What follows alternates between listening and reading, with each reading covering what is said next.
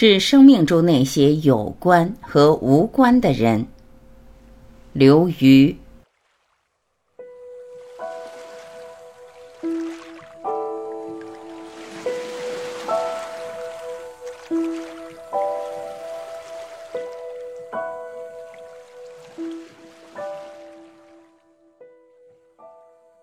收到三个老朋友的来信。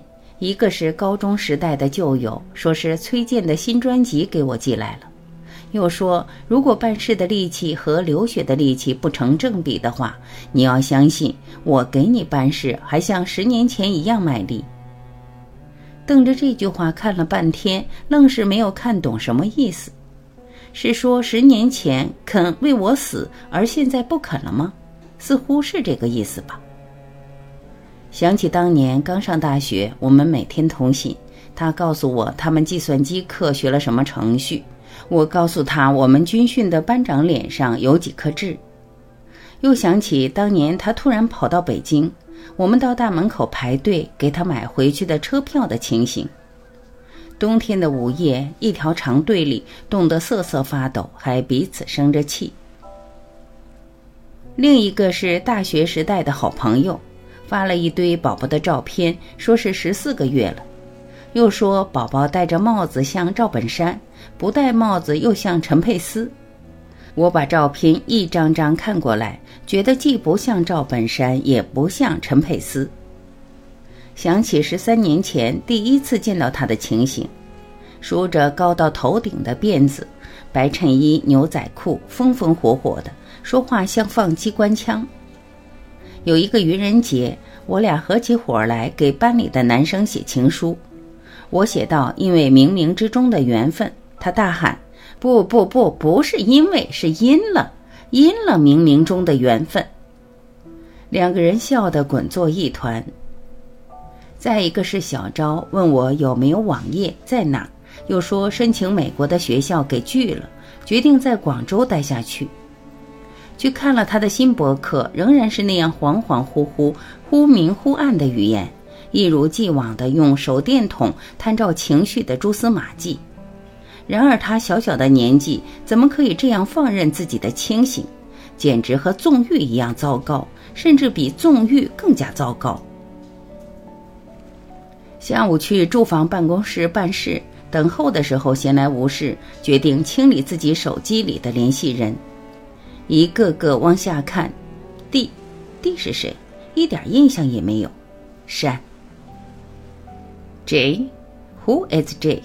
想不起怎么认识的了，只记得他老给我打电话叫我出去玩，我总是礼貌的拒绝，拒绝到他都不好意思再打了。山。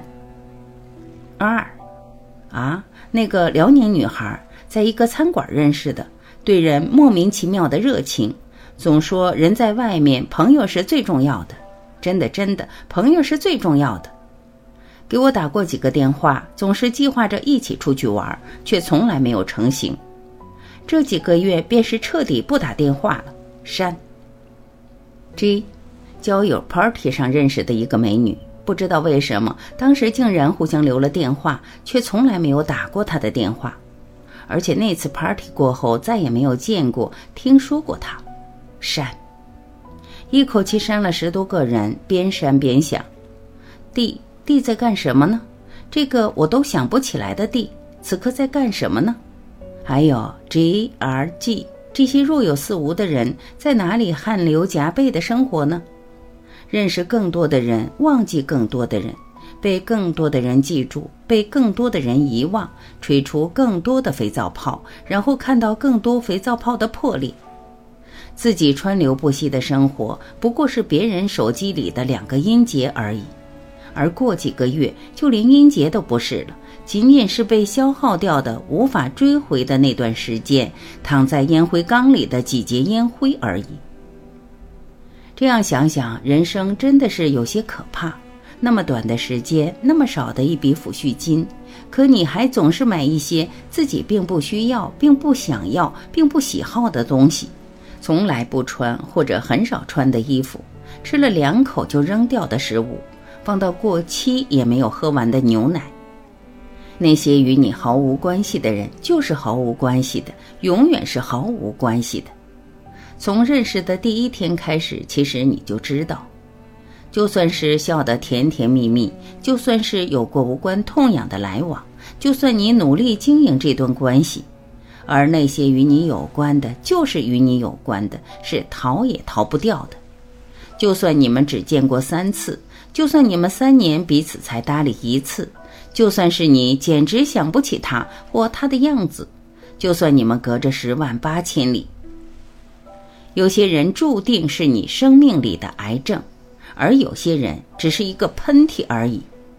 这一切据说都是因了冥冥中的缘分。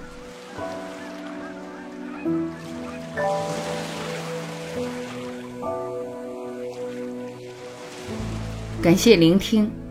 我是晚琪，再会。